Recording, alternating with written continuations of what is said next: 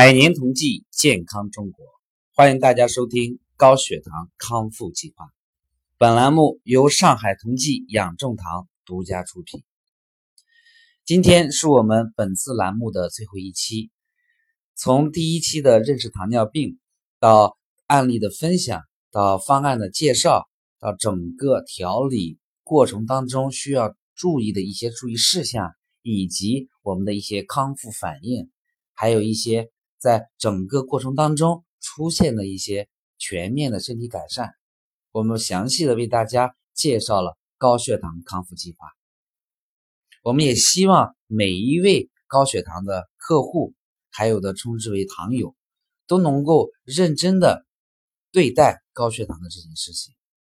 除了自己进行药物治疗之外，我们还需要去多方面的了解如何真正意义上的做到。高血糖康复，我们希望每一位家人都能够去树立或者说是建立对待高血糖康复的信心。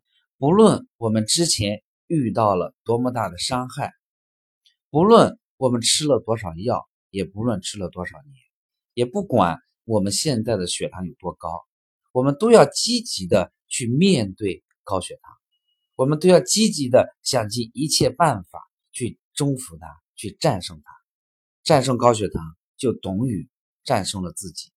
我们需要一个健康的身体来孝顺我们的父母，来照顾我们的儿女。我们也需要一个健康的身体，让我们的家庭更加的和谐，更加的幸福。我们更需要一个健康的身体和体魄，能够伴随儿女一同成长，能够让身边的家人放心。所以，我希望大家不要对高血糖康复失去信心，更不要对自己失去信心。因为失去了信心，我们整个人生可能就失去了最美好的色彩。虽然我们现在遭受了多年的病痛的折磨和打击，虽然我们遭受了很多失败的经历，但是我想要告诉大家。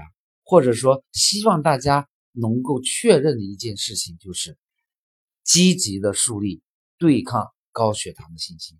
请相信高血糖一定可以被康复，请相信你一定能够战胜高血糖，因为你的本能就是你的医生。因为病非人体所有之物，能得亦能除，言不可治者，未得其术也。因为精神内守，并安从来？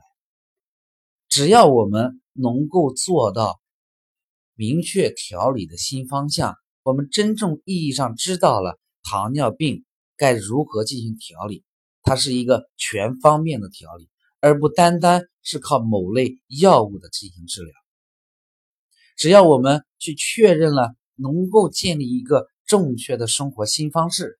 改掉以前的生活坏习惯，只要我们能够树立一个正确的生活价值观，能够建立恢复、建立康复高血糖的信心，我相信高血糖一定可以被康复。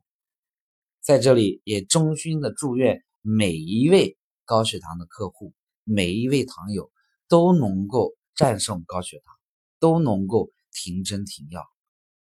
最后。在这里，祝大家身体健康，万事如意。感谢大家的收听。